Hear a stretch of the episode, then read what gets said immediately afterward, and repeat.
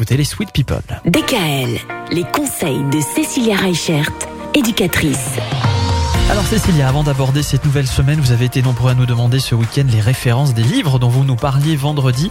On vous rappelle que vous pouvez réécouter hein, l'ensemble des chroniques de Cécilia sur le site de la radio en podcast, donc n'hésitez pas, ça vous permettra euh, de noter tout ça sans aucun souci. On parlait donc la semaine dernière de séparation des parents, c'est pas évident à gérer avec les enfants, encore plus quand l'enfant se sent abandonné. C'est une angoisse qui existe, ça vraiment. Oui, oui, c'est vraiment ce qu'on appelle l'angoisse de l'abandon. C'est des angoisses que les enfants peuvent avoir aussi, même sans avoir des parents qui sont séparés. Ah oui. Et ce qui va être important, c'est d'arriver à repérer ces signes-là. Parce que c'est pas forcément évident de repérer quand son enfant va pas bien. Ça peut se traduire, du coup, de différentes manières. On peut le voir au niveau scolaire, avec une chute de notes.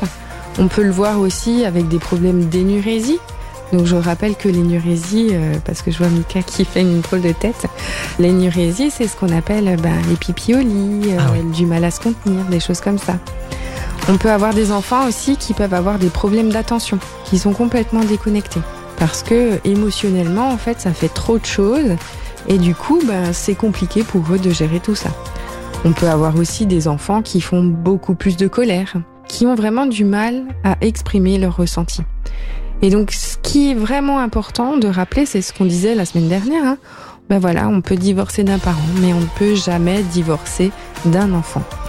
Ce qui va être important aussi de leur dire, c'est qu'ils ont un lien avec leurs parents, que c'est un lien éternel, c'est un lien qui ne peut pas se rompre. Et le rejet d'un parent, bah, du coup, ça peut être compliqué pour euh, les enfants à partir du moment où euh, ils n'arrivent pas euh, à exprimer ce qu'ils ressentent. De quoi on parle demain?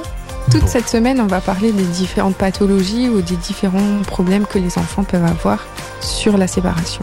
Très bien. Merci Cécilia. À demain. À demain. DKL, retrouvez l'ensemble des conseils de DKL sur notre site internet et l'ensemble des plateformes.